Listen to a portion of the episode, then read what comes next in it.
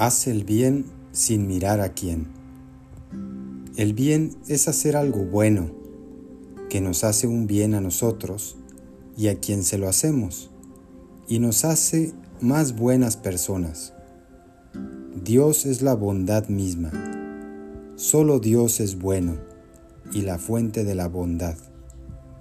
Todo lo que hizo fue bueno, y lo malo es una ausencia o alejarse de la bondad de Dios. Tu alma y tu cuerpo son buenos por ser un don de Dios, pero depende de ti que tus palabras, tus acciones y tus pensamientos sean buenos. Eso lo lograrás usando tu libertad para el bien. Haz un acto bueno. Comienza pensando bien de alguien. Ese simple acto te hará mejor persona. Siembra el bien en tu vida y cosecharás tu felicidad.